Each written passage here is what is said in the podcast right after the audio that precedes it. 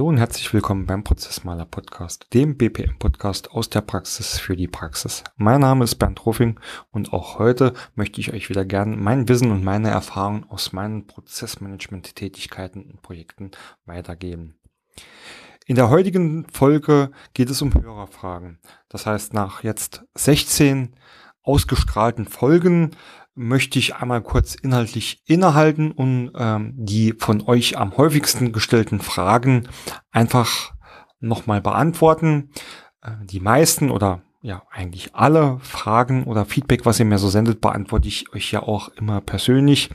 Nichtsdestotrotz hat sich bei mir so rauskristallisiert, dass es da immer wieder die gleichen Fragen oder die gleichen Problemchen bei euch gibt, weswegen ich mir jetzt gedacht habe, okay, dann mach doch einfach nochmal so eine Art Zwischenfolge, indem du hier diese Fragen beantwortest. Dementsprechend gibt es heute auch keine wirkliche Kapitelstruktur, sondern ich werde euch einfach die fünf gefühlt häufigsten Fragen oder Themen, die ihr mir sendet, nochmal beantworten gefühlt deswegen, weil ich da auch keine Statistik ähm, darüber führe, äh, sondern ja, einfach so das Gefühl habe, das sind die Fragen oder die Themen, die sich da immer und immer wiederholen. Und ich denke, das ist auch ganz interessant, ähm, wenn ich jetzt mal gerade so über mein Skript ähm, drüber schaue, äh, diese Themen auch einfach nochmal kurz anzureisen. Vielleicht vorweg ein Feedback oder eine Frage, die immer wieder äh, kommt, ist, äh, Mensch Bernd, äh, manchmal hört man dich auch gar nicht so wirklich gut oder da ist plötzlich Rauschen oder Stimmen oder Klopfen im Hintergrund. Ähm, da möchte ich einfach mal erwähnen, wie hier die Situation so ist prinzipiell oder oft podcaste ich einfach, wenn ich ähm, bei Kunden unterwegs bin oder in Projekten unterwegs bin und dann abends im Hotel mal noch eine Stunde Zeit finde und Ruhe finde, ähm, da auch was aufzunehmen. Das ist genauso wie heute. Jetzt sitze ich auch wieder im Hotel, habe da ein, glaube ich, sehr vernünftiges Aufnahmegerät. Nichtsdestotrotz ähm, mag da schon noch ein Stückchen zur Profi aus Ausrüstung fehlen. Das heißt, wenn da einfach auch mal Zwischengeräusche kommen oder zufallende Türen, dann möchte ich einfach äh, das ähm, entschuldigen, das passiert halt in so einem Hotel. Ich kann ja hier leider die anderen Gäste nicht dran hindern, auch in ihre Räume zu gehen. Ähm, das zweite ist ähm, einfach, ähm, oder der Unterschied der Qualität beruht auch manchmal darauf, dass ich äh, teilweise auch bei meinem Kumpel Jan Hosfeld ähm, einen Podcast aufnehmen. Der Jan äh, macht selbst äh, zwei sehr, sehr tolle Podcasts, die ich an dieser Stelle einfach auch nochmal erwähnen will. Der Business Podcast Saarland, den er zusammen mit Carsten Hiebel macht. Also an dieser Stelle auch nochmal Hallo Jan, hallo Carsten. Und der Jan hat seit ähm, kurzen oder seit einigen Wochen auch einen sehr, sehr interessanten Podcast zum Thema Nachfolge am Laufen. Das ist der Follow-up.fm. Ähm, also ich kann euch nur empfehlen, da mal reinzuhören. Der Jan der ist da richtig gut aufgestellt, der hat da richtig, ähm, richtig professionelle Technik und richtig professionell eingerichtete Räume. Deswegen, wenn ich dort aufnehme, hört sich das Ganze wahrscheinlich sehr, sehr vernünftig an.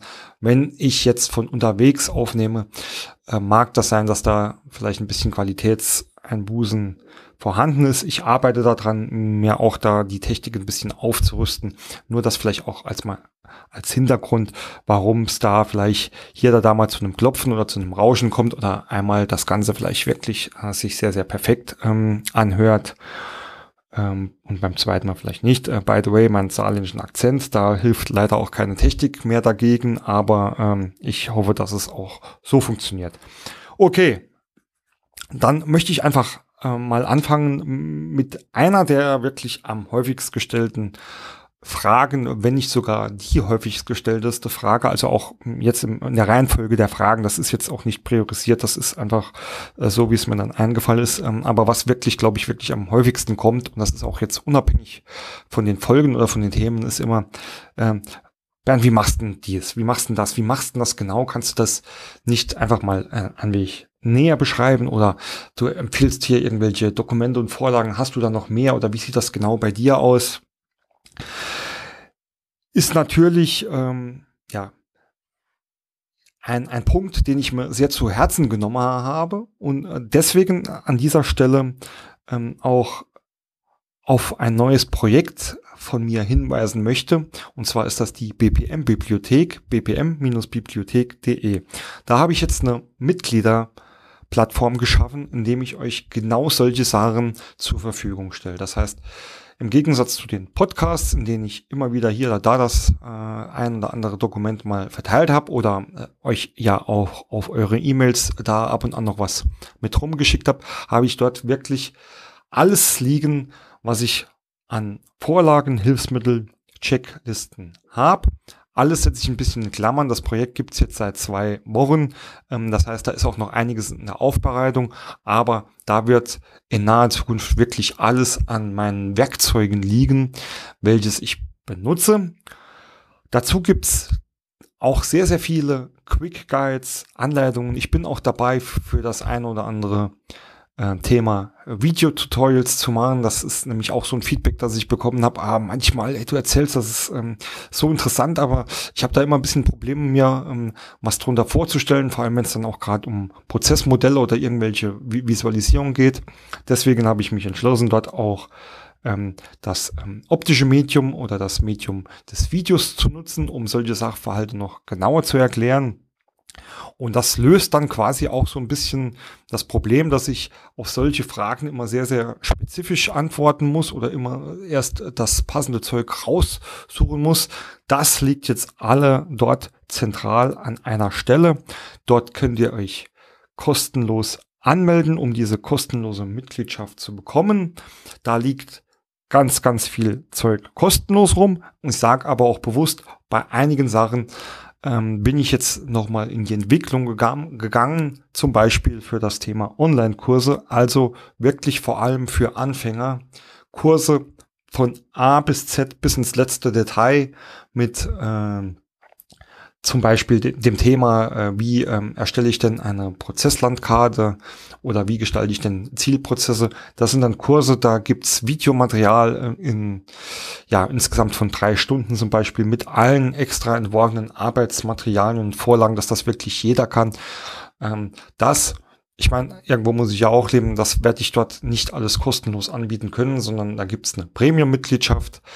Da kann man dann äh, über ein monatliches Abo sich einen Vollzugriff kaufen oder man kann sich die Kurse, wenn man, wenn man sie separat haben will, auch nochmal separat kaufen. Hm, deswegen aus eigener Sache oder auf eure Fragen, wie oder was machst du denn und was brauchst du denn? Die BPM-Bibliothek wird genau dieses Problem lösen, nämlich dass ihr dort wirklich alles von A bis Z auch findet, alles, was ich benutze, alles, und das ist ja auch dann nichts Ausgedachtes, sondern alles, was ich immer in meinen Projekten und bei meinen Tätigkeiten auch selbst nutze. Das heißt, da ist dann nichts ähm, dabei, was, was mir jetzt gerade mal so eingefallen ist oder was ich irgendwo gefunden habe. Das ist alles ähm, nicht theoretisch, sondern ist wirklich praktisch bewährt und äh, mit entsprechenden Kursen, Tutorials etc. sind dann auch wirklich die Detailbeschreibungen dabei. Wie machst du denn das jetzt genau Schritt für Schritt? Klar, wenn da noch was unklar ist, beantworte ich euch die Fragen ähm, immer noch gerne. Also das soll das Thema ja nicht sein. Nur äh, wenn sich die Fragen halt ständig wiederholen, ist man ja als Prozessmanager der Consultant auch stets darum bemüht, sich das selbst ein bisschen zu optimieren und die BPM-Bibliothek ist dann dort auch zukünftig der Hauptanlaufspunkt. Hat dann auch dafür, dazu geführt und die Leute, die sich in den Newsletter eingetragen haben, die habe ich da schon vor, ich glaube, zwei, zwei Wochen oder so informiert, dass auf diesem Wege auch der Newsletter, der ja auch mit dazu gedient hat, da mehr Infos an euch oder ja, wie soll ich sagen, ähm, etwas ähm, etwas Insider-Wissen ähm, oder ähm, ja, Dokumente, die ich jetzt so am, am Podcast oder in, in dem Blog nicht geteilt habe, euch da mal zukommen zu lassen. Auch das wird alles zukünftig nur noch über die BPM-Bibliothek laufen als zentrale Anlaufstelle und der Newsletter wird quasi dann auch in die BPM-Bibliothek verlagert. Wenn ihr euch dort anmeldet, werdet ihr automatisch äh, in meinen Newsletter mit eingetragen und in dem sende ich dann auch immer aktuelle News, aktuelle Informationen und den ein oder anderen Insider-Tipp. Also würde ich mich freuen, wenn ich euch auch ähm, dort begrüßen dürfte. Das war so das, was wirklich am häufigsten kam und auch am zeitintensivsten war. Ich, ich muss sagen, äh, man, darf das jetzt, also ich hoffe, dass das jetzt nicht alles zu negativ rüberkommt. Es waren ja auch sehr, sehr interessante Diskussionen dabei und auch, ähm, auch Diskussionen oder Anregungen, die mich äh, zum, äh, zum, zum Denken angeregt haben oder die mich mit weiterentwickelt haben, was ja auch genau eigentlich immer der Sinn dieses Podcasts und oder des, ähm, des Blogs und auch der, der Newsletter-Community war, da einen Austausch zu finden und ähm, dass das Ganze nicht immer drauf rausläuft, dass ich euch hier irgendwie frontal beschalle, sondern mh, hm, dass das Ganze auch gerne kritisch von euch hinterfragt wird oder ähm, auch ähm, Alternativen präsentiert wird. Also da ähm, an dieser Stelle auch danke für die, für die vielen Leute, die da wirklich ähm, stets drum bemüht sind, das Ganze auch ein wenig zu spiegeln oder das Ganze kritisch zu prüfen oder zu hinterfragen oder mir ihre äh, Modelle, Vorgehensweisen etc. zu schildern. Das ist absolut toll und ähm, auch das kann ich sagen, dass damit genau dies auch nicht wegfällt, wird es auch zukünftig in der Bibliothek verschiedene Events geben wie äh, Question and Answer Sessions or, äh, oder äh, Look and Learn Veranstaltungen, wo genau dies weitergeführt werden soll, aber dann eben nicht in einer 1 zu 1 E-Mail-Beziehung, sondern wirklich in einem ja, Event, in einem Online-Meeting. Das wird begrenzt, begrenzt sein. Also da werden dann auch nicht 100 Leute teilnehmen können, sondern vielleicht 10 oder 20, wo wir uns zu spezifischen Fallbeispielen, zu spezifischen Problemen dann austauschen, Vorgehensweisen besprechen, Modelle besprechen und so ja eigentlich die Schwarmintelligenz, wie sie ja so schön heißt, äh, wirklich nutzen und zu sagen, okay, vielleicht bin ich da mehr der, der Trigger dann, der solche Probleme fokussiert oder mit ersten Vorschlägen ins Rennen geht, aus meiner Erfahrung. Aber da habt ihr dann auch wieder die Möglichkeit, das zu spiegeln, das zu äh, krit äh, ja, kritisieren, zu hinterfragen oder eure Vorschläge mit einzubringen. Und ich glaube, das ist ein sehr, sehr guter Ansatz, in dem wir uns hier wirklich gemeinschaftlich weiterentwickeln können, weil, ja, wie gesagt, ich will auf keinen Fall irgendwie haben, das ist äh, irgendwie so, heißt da hier der, der Bernd Ruffing, da hier der, der Lehrer oder der will uns das hier lehr lehren oder äh, der will hier, der, der ist hier der Professor. Nee, das ist es überhaupt nicht. Im Gegenteil, äh, ich möchte äh, vor allem auch mich selbst in, in der Kommunikation mit euch weiterentwickeln. Okay, ähm, das war so die erste brennende Frage, die ihr immer habt. Zum Zweiten, was ich sehr, sehr oft eigentlich gefragt werde, was, was ich immer ziemlich überraschend finde, weil mir das irgendwie zeigt, dass dann da in der Hörerschaft ähm, wohl auch sehr viele ähm, ja, Qualitätsmanager oder äh, Leute dabei sind, die äh, sich im, im Qualitätsmanagement-Bereich tummeln. Nämlich die Frage ist immer irgendwie so in die Richtung, äh, Bernd, was ist eigentlich der Unterschied zwischen einer ja, Prozesslandkarte, so wie du so beschreibst, oder im Sinne vom, vom Business Process Management und einer Qualitätsmanagement-Prozesslandkarte, also so wie wir sie zum Beispiel bei der ISO 9001 nutzen. Äh, ja, wie gesagt, die Frage überrascht mich ähm, aus zweierlei Sicht. Also einmal, ähm, weil ich, ja, oder mir war nicht bewusst, dass da so viele qualitätsaffine äh, Zuhörer in der Hörerschaft sind. Zum Zweiten, ähm, weil ich mich immer frage, okay, wo soll da eigentlich der Unterschied sein? Äh, was prinzipiell eigentlich auch schon die Antwort äh, immer ist, die ich zuerst gebe, äh, indem ich sage, ja, prinzipiell, wenn alles richtig glatt läuft, sollte meiner Meinung nach überhaupt kein Unterschied bestehen. Ähm, wenn ich das manchmal aus Zeitgründen auch einfach ähm, nur so äh, kurz äh, beantworte, dann gehen natürlich äh, ja, dann geht's eigentlich erst richtig los, weil dann ähm, kommen äh, die Fragen wie aus der Maschinenpistole ähm, geschossen zurück. Warum sage ich das denn so? Ne? Nun ja, eine Prozesslandkarte ist einfach halt mal eine Prozesslandkarte, die, die die Unternehmensprozesse auf einer gewissen Ebene zeigen soll oder auch über gewisse Ebenen zeigen soll und die sehr prozessorientiert sein soll. Und das ist ja auch etwas, was im Bereich Qualitätsmanagement mittlerweile auch, ja, sage ich mal, an die Gestalter der ähm, Normen äh, durchgedrungen ist. Ähm, ohne dass ich jetzt zu tief im Qualitätsmanagement drinne bin, weiß ich aber, dass die ähm, zum Beispiel die Revision der ähm, DIN EN ISO 9001 von 2015, von November 2015, auch klar den prozessorientierten Fokus verstärkt hat und dort auch die Anforderungen an eine Prozesslandkarte weiter detailliert worden. Also dort steht auch, ich ähm, ja, nehme jetzt mal meine Worte, äh, irgendwie sowas drin wie ähm, auf der Prozesslandkarte sind die, die, die Prozesse, die Unternehmensprozesse ähm, darzustellen und zwar ähm, mit den Zusammenhängen und mit den Verantwortlichkeiten und mit ähm, den äh, In- und Output-Faktoren oder den Haupt-In- und Output-Faktoren, also sowas in der Richtung, ja. Und ja, wenn ich das schon so erzähle, dann hört ihr wahrscheinlich schon auch, hey, das hört sich doch aber auch schon verdammt so an wie eine eigentliche Prozesslandkarte. Ja, und genau deswegen sage ich immer, prinzipiell sollte es da keine großen Unterschiede geben. Zudem, und ich will da jetzt auch keine Grundsatzdiskussion ähm, anstoßen. Nichtsdestotrotz ist es für mich einfach so, dass das Prozessmanagement, das Geschäftsprozessmanagement so das große Übergeordnete ist und ein, das Qualitätsmanagement, ist zwar auch eine eigene Managementmethode, aber ist irgendwie so ein Teil für mich des Business Process Management, das sich aber halt hauptsächlich um ähm, Qualitätsthemen oder Verbesserung der, der Qualität äh, bemüht und, und darin basieren ja auch um eine um, ähm, kontinuierliche ähm, Verbesserung dieser äh, Prozesse oder dieser Qualität. Ähm, also ist das für mich mehr oder weniger, ja, äh, auch sehr, sehr identisch. Ähm, weswegen, ja, ich es nur wiederholen kann. Also, wenn alles richtig läuft, sollte eigentlich beides sehr, sehr identisch sein. Man muss sich natürlich die Frage stellen, warum ist das denn vielleicht oft nicht so?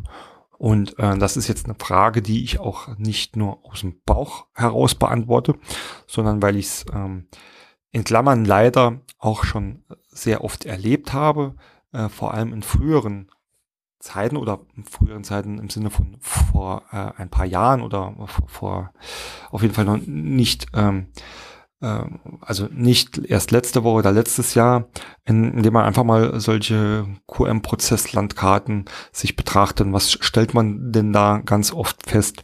Man stellt eigentlich ganz oft fest, dass solche Landkarten sehr oft nichts anderes waren als eine Abbildung des Organigramms.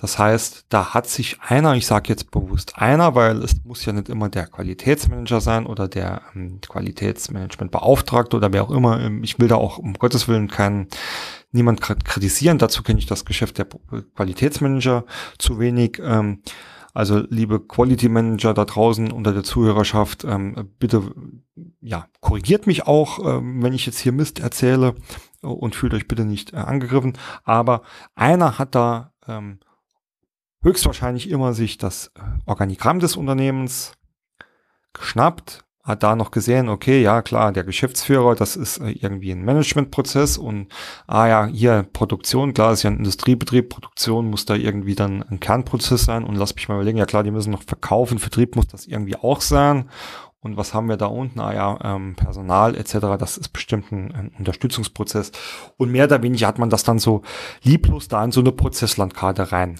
gemalt. Ähm, und das Ganze dann auch oft, ja, ohne große Struktur oder ohne großen Zusammenhang. Das heißt, ähm, da dann hat man vielleicht bei den Kernprozessen noch die Verbindungen hergestellt. Also klar, bevor ich ähm, oder eigentlich klar, bevor ich was produzieren kann, muss ich erstmal was bestellen. Also Bestellung, File, Produktion, File, Vertrieb, Ende. So. Ja, das kann natürlich aber auch nicht äh, der ähm, der das wirkliche Ziel einer Prozesslandkarte sein. Wie wir wissen, ich will da auch gar nicht ähm, zu tief ins Detail gehen. Da gibt's eine Folge, das müsste eine der ersten Folgen, Folge drei oder vier gewesen sein, in dem ich ähm, die Prozesslandkarte als ähm, auch so ein bisschen als Allzweckwaffe anpreise und das ähm, auch nach wie vor so meine. Ähm, also das ist vielleicht ein Grund, warum man die Frage stellt, gibt es da eigentlich Unterschiede, wenn man vielleicht so ein eher älteres, ältere Version eines solchen eines Bildes, einer solchen Prozesslandkarte sieht und äh, vielleicht dann doch die neueren ähm, Versionen, die man ja mittlerweile auch sehr, sehr oft und auch sehr, sehr professionell findet oder die auch durch viele Toolanbieter ja von Haus aus mitgebracht werden. Also ob es jetzt irgendwelche BPM-Tools sind oder auch die, die Tools und Software, die auf äh, die Qualitätsmanagementprozesse fokussiert sind.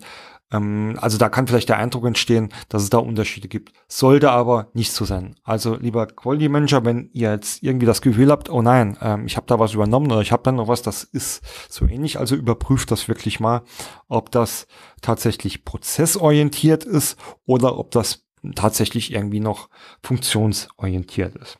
Das ist der eine Grund. Der andere Grund mag aber tatsächlich dann sein, also ich habe es erwähnt, für mich ist Quality Management und Business Process Management so, so ein, ein großer Baustein. Nichtsdestotrotz sind ähm, die Quality Manager irgendwo spezialisiert und natürlich auf das Thema Qualität fokussiert und ähm, vor allem in äh, ja, Produktionsindustriebetrieben oder alles, was so zertifiziert ist, haben die da eine ganze Latte voll Aufgaben und Dinge zu tun, um ihre Zertifizierung zu erhalten.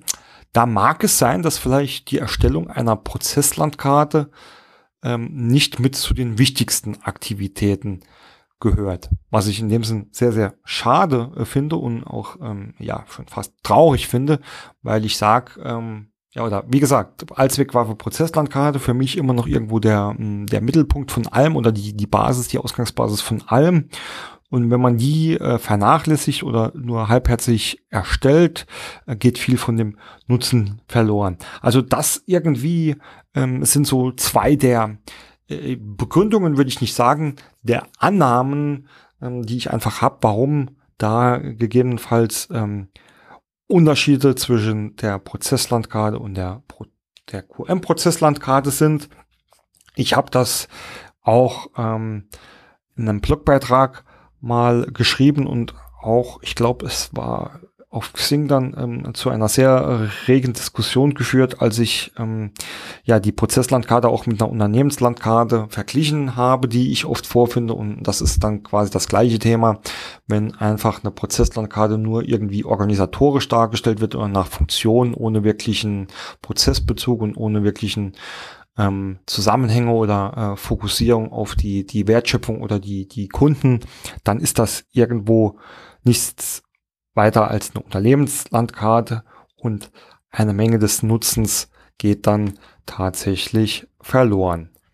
Das war die zweite Frage, die mir äh, kurioserweise ja, wie gesagt, immer ähm, mal wieder gestellt wird, vor allem dann in Folgen, wenn es ähm, wenn es irgendwie mit um die Prozesslandkarte geht und die, wie gesagt, hauptsächlich offensichtlich von irgendeiner ähm, ja, von, von den Community-Beteiligten mit Prozess- äh, und QM-Bezug gestellt werden. Die dritte Frage, und da sind wir auch wieder, äh, geht es auch wieder um das Thema ähm, Prozessorientierung, äh, ist die Frage bezüglich der, der BPM-Rollen. Was ist denn eigentlich der Unterschied zwischen Prozess-Owner und Prozessmanager? Eine Frage, die ähm, oftmals gar nicht so leicht zu beantworten ist, ähm, weil ja, es kommen dann oft noch viele Unterfragen oder zusätzliche Fragen mit, äh, wie zum Beispiel, äh, ja, muss denn ein Prozessowner, muss denn das ein, eine Führungskraft sein oder irgendwie ein Manager oder äh, kann das auch äh, jemand sein aus meiner aus meiner Abteilung ähm, oder irgendwie ein Facharbeiter. Äh, ähnliches natürlich äh, ein Prozessmanager. Was, was für eine Verantwortung braucht der denn? Äh, was darf der denn? Was soll der denn? Also es ist prinzipiell meistens nicht nur eine Frage, sondern eine ganze ähm, Latte voll Fragen, die sich um dieses Thema der, der Rollen und der prozessorientierten ähm, Organisation drehen und ähm, hauptsächlich um die Prozessowner und Prozessmanager. Prinzipiell kann ich dazu oder habe ich da immer oder werde ich dazu auch immer nur ähm, sagen können, es gibt natürlich ähm, Beschreibungen, ich sage bewusst nicht Definition, Beschreibungen, was denn so ein Prozess-Owner ausmacht oder was ein Prozess-Manager ausmacht oder es gibt, und da auch nochmal der Verweis auf die, auf die Podcast-Folge mit den BPM-Rollen, es gibt ja da wirklich ähm, schon hundert, fast hunderte von verschiedenen Rollen, die man sich definieren kann. Prozessmodellierer, Prozessarchitekt, ähm, Anforderungsmanager kann man da auch irgendwo mit reinnehmen, Prozessowner und dann ähm, nicht nur, dass es dann äh, sehr, sehr viele verschiedene Rollen gibt, es gibt dann ja auch noch für die gleiche Rolle ähm, dann äh, noch die englischen Bezeichnungen wie Owner oder Prozesseigner, dann halt die deutsche Variante davon. Und wenn man irgendwie ein bisschen Pech hat und ein Unternehmen reinkommt, äh, die nutzen auch sowohl Owner als auch Eigner dann mit noch ähm, unterschiedlichen Bedeutungen. Also es gibt ein Set von Beschreibungen, die man auch einfach irgendwie sich über Google zusammensuchen kann. Nichtsdestotrotz gibt es da keine Standarddefinition. Ähm, ich muss jetzt in Klammern setzen, es gibt natürlich, ähm, äh, kann man sich auch über verschiedene ähm, Institute etc. Ähm, zertifizieren lassen. Die arbeiten dann äh, natürlich vermehrt mit ihren eigenen ähm, Definitionen, aber zumindestens mir ist ähm, jetzt kein übergreifende Standard-Norm, Standarddefinition für diese Rollen bekannt. Was so viel bedeutet wie, man kann sie auch selbst definieren, wie man gerade lustig ist. Ist natürlich nicht zu raten und ist, äh, ist auch keineswegs zu empfehlen, weil wie gesagt, es gibt da schon sehr, sehr gute äh, Beschreibungen äh, über die verschiedenen, über die verschiedenen Rollen.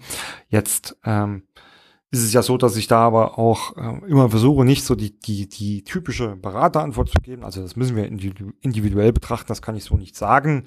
Nee, das ist äh, ja auch nicht irgendwo mein, äh, mein Ansatz oder mein Anspruch.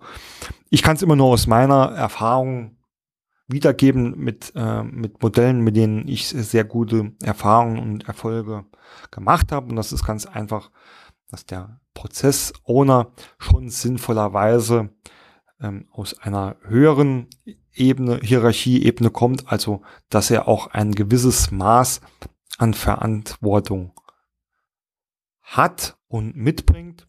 Die Begründung ist sehr, sehr simpel. Der Prozessowner sollte definiert werden als jemand, der über einen Gesamtprozess Verantwortung hat und über den Gesamtprozess ähm, ist es auch möglich oder oft so, dass einfach Abteilungsgrenzen überschritten werden.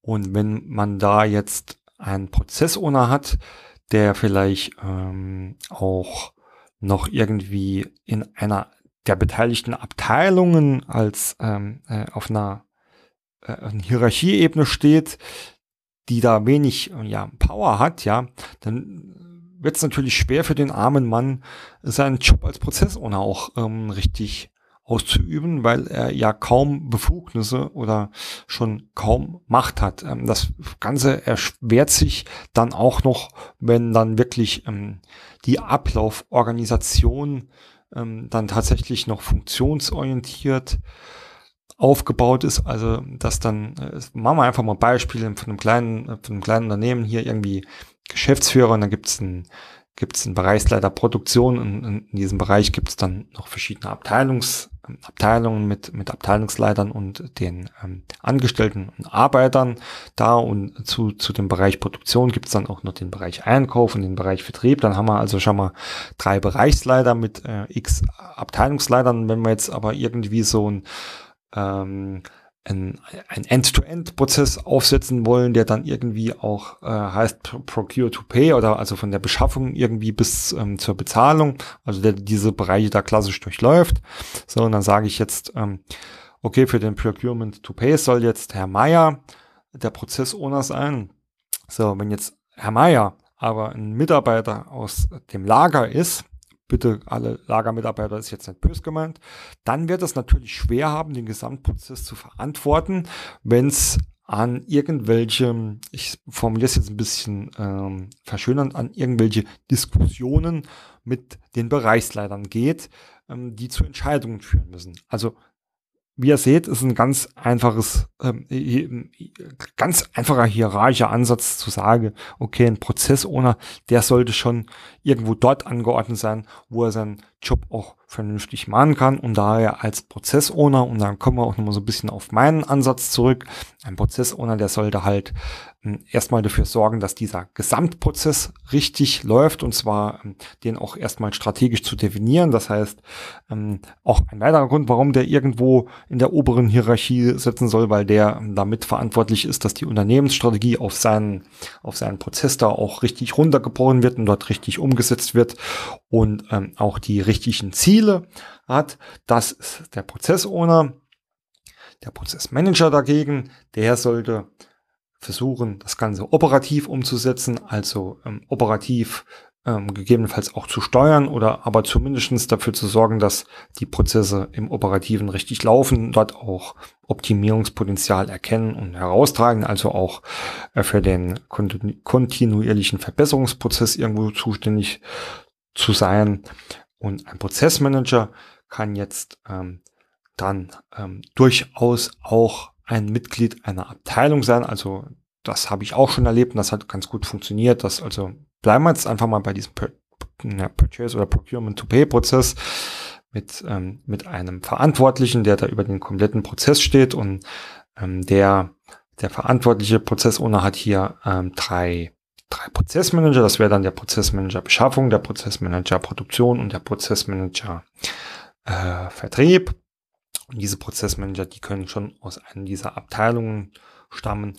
Für die ist nur wichtig, dass sie auch ein gewisses Maß an ähm, Prozessmanagement-Know-how haben. Okay, das ist natürlich für den ähm, für den Prozessowner ähm, auch äh, nicht unwesentlich, dass er da die ganze, die, die ganze Methodik des Prozessmanagements ein bisschen versteht und entsprechend implementieren kann. Aber da ähm, ist an der Basis ähm, ist es wahrscheinlich noch wichtiger, die verschiedenen Techniken oder Methoden zu kennen oder auch ähm, äh, ganz simpel äh, die, die Prozesse zu dokumentieren oder ähm, auch zu analysieren. Also da sollte ähm, man auch schon ähm, über eine gewisse Qualifizierung ähm, verfügen. Nämlich eine Frage, die, ähm, die mir dann auch äh, ganz oft in diesem Rahmen oder öfters in dem Rahmen gestellt wurde, ist, ähm, muss denn das dann eigentlich ähm, ein Vollzeitjob sein oder ein Teilzeitjob? Also ähm, schwer zu sagen. Das kommt natürlich auch immer auf die Größe des äh, Prozesses an, für den der verantwortlich ist, etc. etc.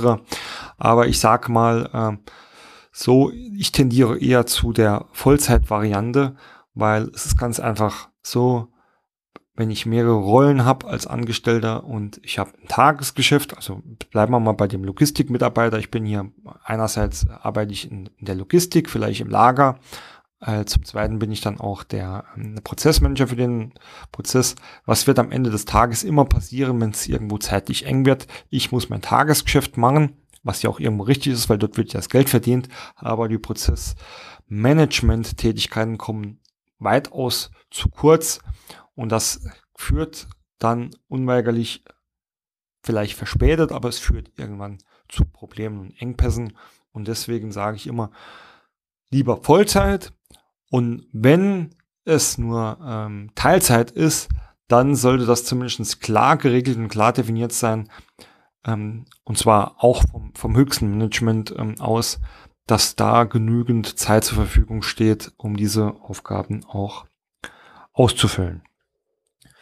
Ein vierter Punkt, der immer wieder mal angesprochen wird, ist das ganze Thema Agilität und agiles Prozessmanagement. Ich habe das Wort ja auch öfters ähm, schon mal benutzt. Ähm, ich glaube vor allem auch im, im Rahmen ähm, der Folge mit der Libok-Dokumentation, also Agilität und agiles Prozessmanagement. Da kommt dann auf die Frage, ähm, ja, was ist denn das? Oder viele sagen, ja, okay, agiles Projektmanagement, das habe ich schon mal irgendwie gehört hier. Da gibt es doch irgendwie sowas wie, wie Scrum und, und so ein Zeug. Ähm, also, was ist das überhaupt?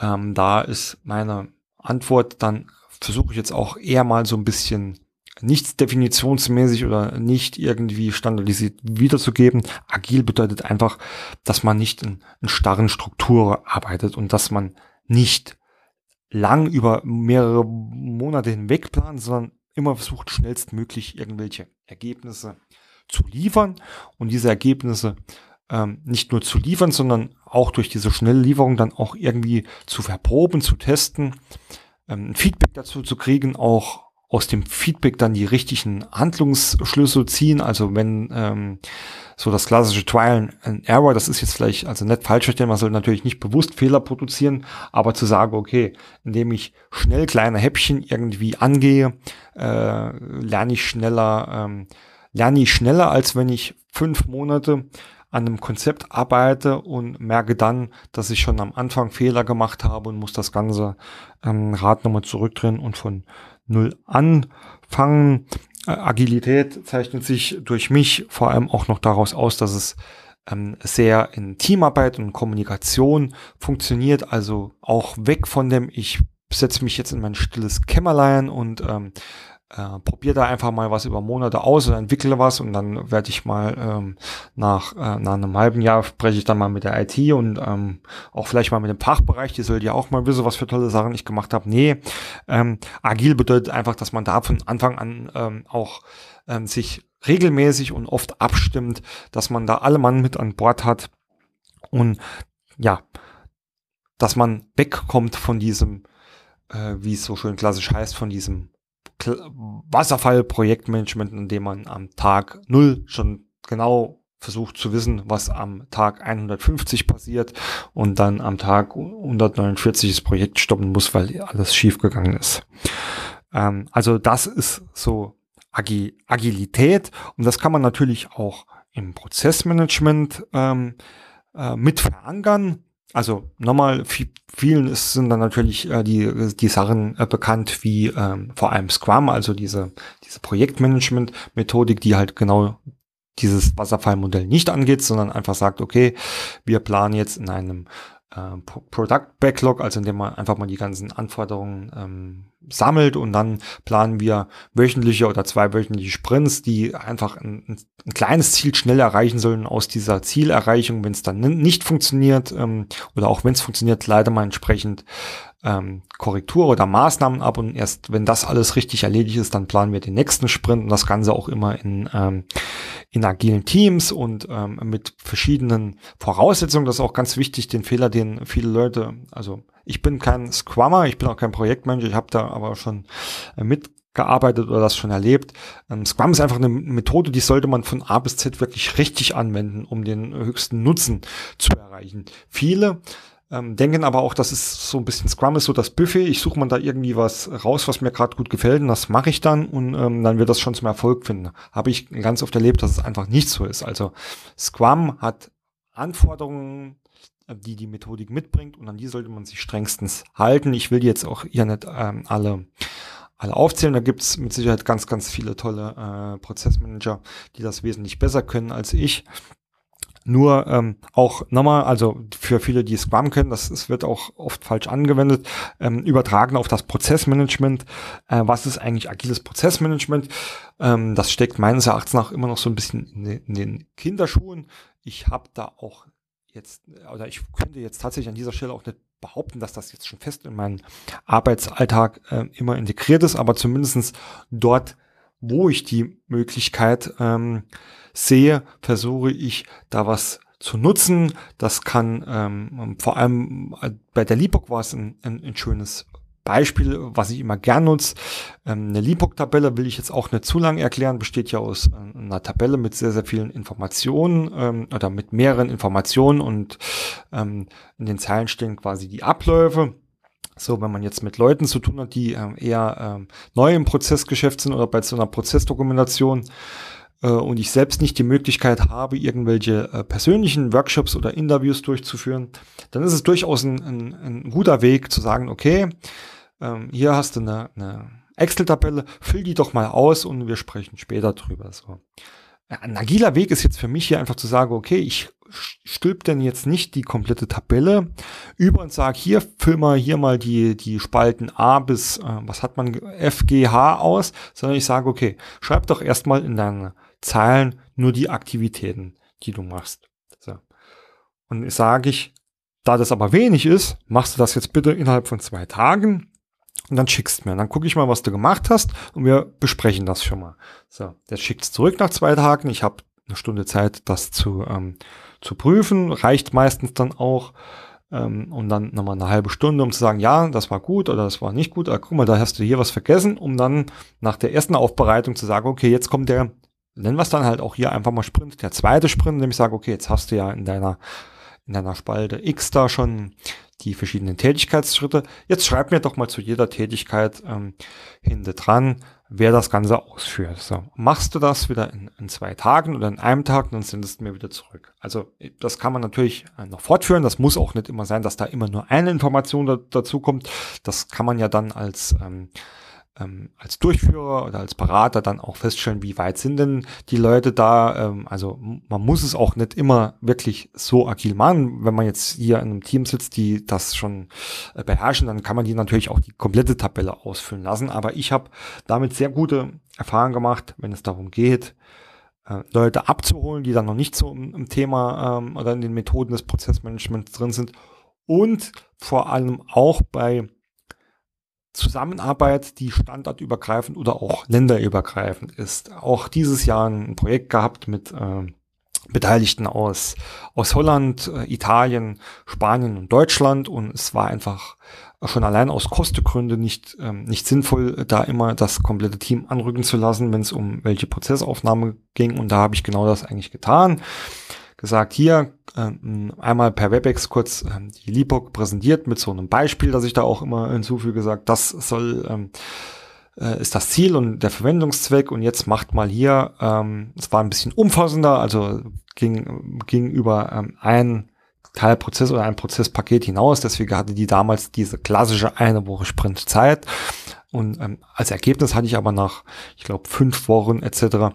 nicht nur meine, ähm, meine LIPOC-Tabellen äh, komplett und äh, vollständig. Ähm, ich habe da parallel auch ähm, immer die Prozessmodelle schon entwickelt und bin dann auch in dem Zusammenhang, also auch agil, dann immer, immer mehr von der Tabelle weg zu den Modellen und das eingeführt. Und nach den fünf Wochen hatte man alle Informationen komplett in der LIPOC und auch in Prozessmodellen, die die Kollegen lesen konnte. Und das ist vielleicht so ein agiler Ansatz. Es gibt noch äh, ganz viele andere Ansätze mehr. Da werde ich vielleicht demnächst mal ähm, dann auch noch eine eigene Folge drüber machen, ähm, zu sage, äh, das wäre ein agiler Ansatz. Ich habe aber auch ein Lieblingsbeispiel für etwas, was überhaupt nicht agil ist und was wirklich starr ist und was mich auch immer wieder ehrlich gesagt ärgert. Ähm, und ich glaube, ich bin mir sogar ziemlich sicher, dass ich da sogar auch ein, ähm, ein einen Blogartikel schon geschrieben habe, und zwar ist das ganze ähm, Thema äh, der, Work, der Workflow zu, zur Prozessfreigabe oder zur Freigabe von Prozessmodellen und Prozessdokumenten, der einfach in vielen Unternehmen, und da spreche ich jetzt ähm, vor allem von den Konzernen, äh, einen definierten Workflow ist, der so starr und zeitaufwendig ist, dass es manchmal wochenlang dauert, von einem fertiggestellten Entwurf eines Prozessmodells, Prozessdokuments oder Prozesses, bis das ganze Ding wieder freigegeben ist. Oder endlich final freigegeben ist und überhaupt, äh, überhaupt mal implementiert werden kann. Sei es, wenn es nur ein veröffentlichtes, ähm, ähm, eine veröffentlichte Prozessbeschreibung ist. So. Was ist die Folge davon? Erstens, klipp und klar, Verdruss. Verdruss auf allen Seiten. Man kriegt für Trost, wenn man derjenige ist, der dieses Prozess, diesen Prozess oder dieses Prozessdokument begleitet und ständig auf die Freigaben wartet. Man kriegt für Trost, wenn Leute wegen Kommafehlern oder kleinen Rechtschreibfehlern den ganzen Prozess nochmal zwei Wochen aufhalte. Das soll keine Entschuldigung für Rechtschreibung oder Kommafehler sein. Ähm, äh, auch eher vielleicht ein überspitztes Beispiel. Nichtsdestotrotz führt zu Verdruss. Es führt zu Verdruss, vor allem in Projekten, wenn man auf, ähm, auf Ergebnisse wartet, äh, lang ähm, am Reißbrett in der Theorie gearbeitet hat und endlich Ergebnisse sehen will und man sieht und man sieht und man sieht nichts. Und es führt vor allem dann zum Verdruss, wenn das Ding endlich veröffentlicht ist und man vielleicht im Projekt oder im Tagesgeschäft schon wieder einen Schritt weiter ist und der gerade veröffentlichte Prozess, das Prozessmodell schon wieder veraltet ist. Also für mich ein Paradebeispiel, wie sinnlos, ähm, und ich sage bewusst sinnlos, manche ähm, Dinge im Prozessmanagement auch sein können. Ähm, ja, ich muss da, glaube ich, jetzt das Thema auch wechseln, bevor ich mich da irgendwie in Rage rede. Also das nur nochmal als Beispiel für etwas, das überhaupt nicht agil ist, wie es vielleicht besser sein könnte, äh, ohne das jetzt in Detail auszuführen. Ähm, vielleicht macht es auch Sinn, ähm, irgendwelche Freigaben im Tagesgeschäft oder für Projekte zu unterscheiden und zu sagen, okay, gerade in Projekten, wenn man agil arbeiten will, brauchen wir schnelle Entscheidungen, wir brauchen schnelle Tests, dann muss ich das ganze Ding irgendwie abkürzen oder vielleicht auch den Projektmitgliedern mehr Verantwortung geben, dass da nicht diese Mühle äh, so lange mühlen müsse. Ja, also das ähm, ist dann immer so mein äh, Standard, ähm, Standardfrage oder Standardfrage zu Agilität und meine, meine ähm, Meinung oder me meine Erfahrung dazu. Ich bin da ehrlich gesagt auch sehr, sehr gespannt. Also ich weiß, da gibt's auch sehr, sehr viele ähm, Institute, Hochschulen etc., die dieses Thema ähm, sehr, sehr gut äh, vorantreiben und ich äh, freue mich da auch echt immer ähm, also auch gerne wieder die Aufforderung an euch. Ähm, was sind denn eure agilen Methoden? Mit was habt ihr ähm, gute Erfahrungen gemacht? Ich habe da schon ähm, ein, zwei ähm, ganz ähm, nette Tipps gekriegt, die ich da ähm, auch mal ausprobieren möchte oder will. Ähm, ich bin da wirklich gespannt, wie sich das entwickelt. Ich glaube, das wird ähm, noch einen sehr, sehr ähm, hohen, ähm, ja, Impact, einen hohen Einfluss auf das ganze Prozessmanagement und die äh, Methoden haben. Kommen wir zur letzten Frage und das ist eine Folge, die ist ja auch erst vor kurzem, ich meine, wenn wir jetzt bei Folge, es müsste die Folge 14 oder 15 gewesen sein, um, als es um das Thema Sollprozesse ging. Ein Thema, das äh, da nochmal so ein bisschen hochgekocht ist, ist aber auch ein Thema, das ich immer wieder bei meiner Kunde führe. Ähm, ich sage jetzt bewusst nicht muss, weil es ist, gibt da auch irgendwo äh, für mich kein richtig und falschen ist. Zwar äh, geht es um das Thema äh, bei der Prozessgestaltung, also wenn ich Sollprozesse oder Zielprozesse ähm, gestalten möchte, entwerfen möchte, soll ich denn da vorher eine Ist-Aufnahme machen oder soll ich das lieber direkt von der grünen Wiese machen?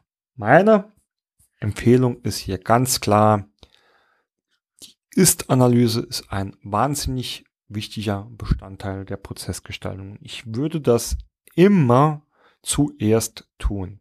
Es gibt sicherlich sehr, sehr viele Argumente dagegen, die auch irgendwo ihre Berechtigung haben. Also zum Beispiel, boah, wenn ich jetzt erst dieses Prozess nochmal aufnehmen muss, dann muss ich ja nochmal zwei oder vier Wochen länger einplanen. Das kostet wieder, es sprengt das Budget. Alles hin und her.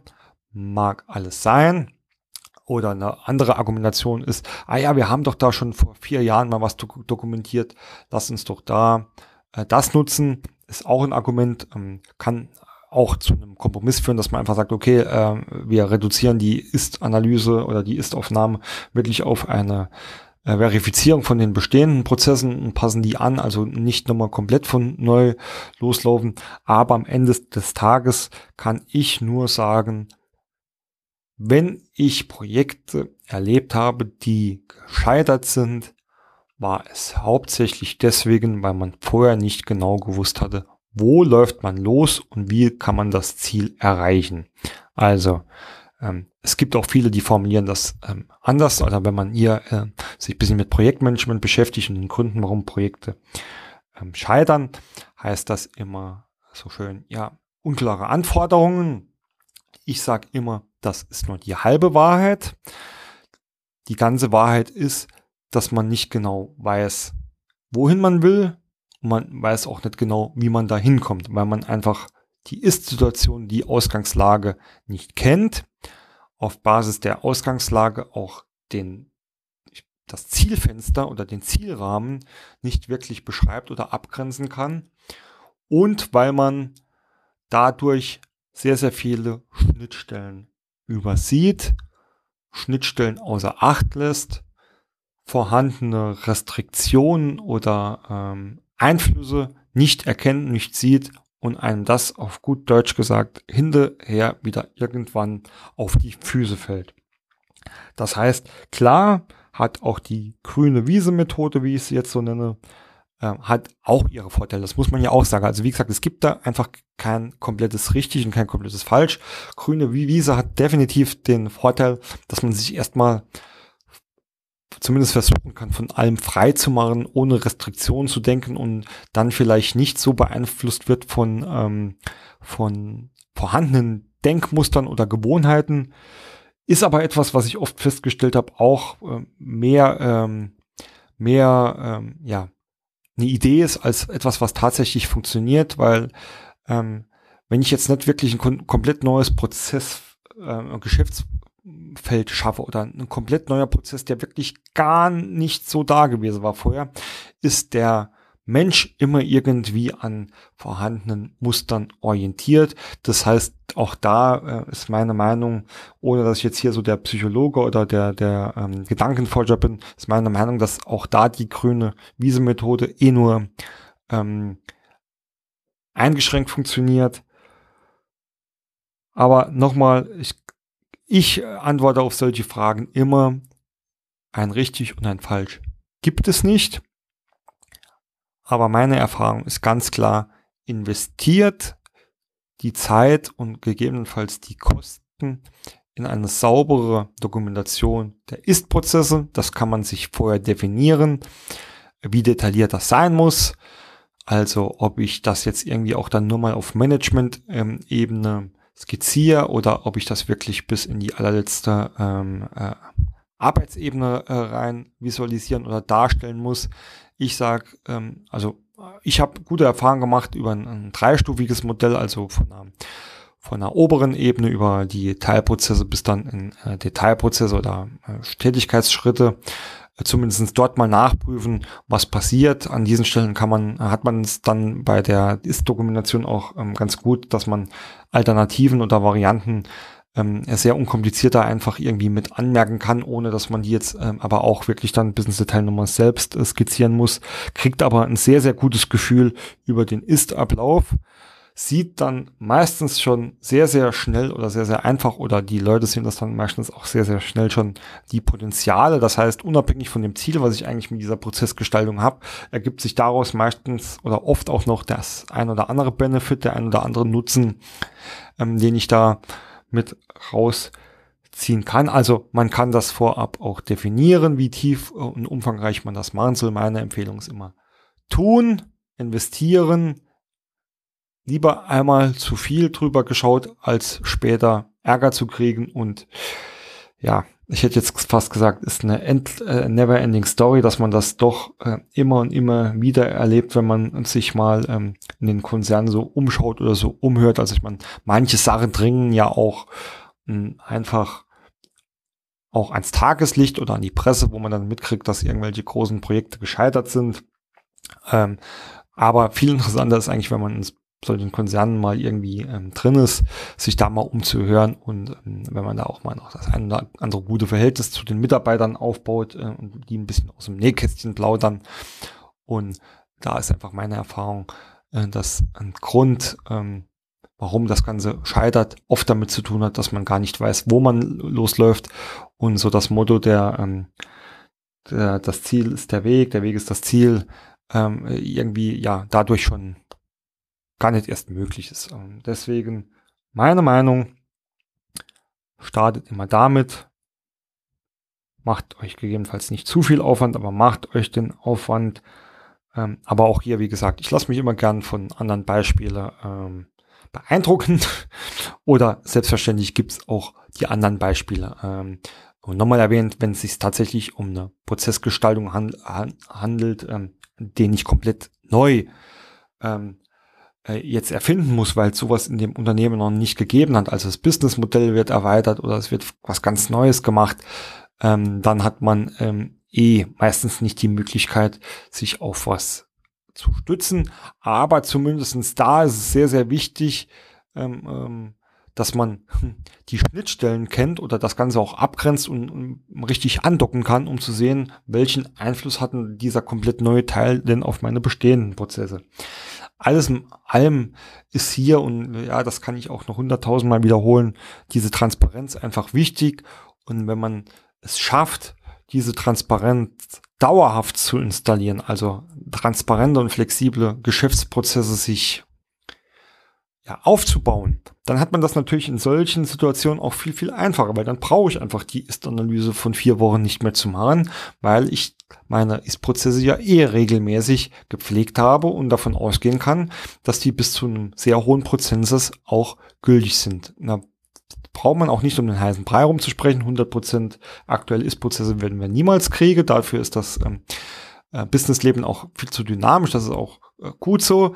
Aber man kann mit Sicherheit mit ein paar einfachen ähm, Methoden oder Ansätzen es zumindest hinkriegen, dass man so ein gewisses Maß an Transparenz und Flexibilität hinkriegt, die dann auch ähm, in solchen Situationen für solche Sollprozess, Zielprozessgestaltung ähm, genutzt werden können und dort das Leben viel, viel einfacher machen und ähm, auch ein beliebtes Thema, mit dem, über das ich gerne diskutieren. Das ist ja auch das, die Herausforderungen heutzutage, ja, äh, man weiß ja gar nicht, welche Themen man überhaupt noch angehen soll oder als nächstes angehen soll, weil die, die wechseln ja auch äh, wöchentlich. Und äh, gerade da ist so wichtig, dass man ähm, immer weiß, was ist der aktuelle Status und dass man den immer schnell auch anpassen oder ändern kann. Äh, sonst kann es schnell passieren, dass man dem Wettbewerb äh, hinterherhängt und hinhinkt und diese, dies auch schwer oder nur unter sehr, sehr großem Aufwand wieder aufholen kann. Ja, ähm, das war nochmal so ein kleiner philosophischer Ausflug zum Thema Transparenz oder äh, die Wichtigkeit ähm, von Transparenz. Ja, das waren so die, die fünf wichtigsten Hörerfragen. Ich hoffe, dass ich damit ähm, auch für die Zukunft einige Fragen ähm, abdecken konnte. Ähm, nichtsdestotrotz, ich habe es mehrfach erwähnt, äh, gerne stehe ich euch natürlich noch auf vielen Kanälen ähm, auch so zur Verfügung. Also gehen wir jetzt gerade nahtlos in den organisatorischen Teil. Ihr könnt mich über E-Mail ähm, info.prozessmaler.de erreichen. Ihr findet mich auf Xing. Ich, ihr findet mich mittlerweile nach meinem letzten internationalen Projekt habe ich mich dann nochmal LinkedIn angeschlossen ähm, um dort Kontakt mit den internationalen Kollegen zu haben. Ihr findet mich auf Twitter. Ähm, und nicht zuletzt äh, nochmal ein kleiner Hinweis dann auf die neue BPM-Bibliothek. Auch dort findet ihr wahnsinnig viel mehr Informationen zu diesen Themen. Also äh, und ja klar, und dann die kommenden Events dort, äh, wo wir uns genau zu, zu, solchen Themen austauschen wollen. Also lasst euch ähm, auch nicht davon abhalten, mich nach wie vor auch zu diesen Themen zu kontaktieren. Ich freue mich darauf und ich werde auch nach wie vor äh, keine E-Mail einfach löschen oder nicht beantworten, ähm, auch wenn ich es zum tausendsten Mal machen muss. Ich bin ja ähm, äh, froh drum, dass diese Community, wenn ich es mal so nennen darf, auch so funktioniert und würde mich natürlich noch mehr freuen, wenn das Ganze auch über die BBM-Bibliothek entsprechend läuft. Ähm, etwas, was ich eigentlich nach 16 Folgen auch gar nicht mehr wirklich erwähnen muss, dass ich mich darüber freue, wenn ihr den Podcast auch auf iTunes abonniert und dort ein, ein kleines Feedback äh, hinterlässt. Ähm, muss natürlich nicht nur bei iTunes sein, gibt ja auch andere Podcast-Quellen Ansonsten danke ich euch wieder fürs Zuhören. Ich hoffe, in, An in Anlehnung an meinen mein, mein ersten Punkt hier zu Beginn des Podcasts, ich hoffe, dass die Qualität ähm, heute äh, wieder okay war. Ich habe zumindest nicht bewusst ist sehr viel ähm, Traffic hier im Hotel gehört. Ähm, auch da dürft ihr mir gerne sagen, wie wie wie es für euch geklungen hat. Ähm, nichtsdestotrotz danke fürs Zuhören. Ich freue mich drauf, euch äh, bald wieder irgendwie persönlich ähm, zu kontaktieren oder persönlichen Kontakt mit euch zu haben oder dann spätestens bei der nächsten Folge. Bis dahin wünsche ich euch viel Spaß und Erfolg bei eurer Prozessarbeit.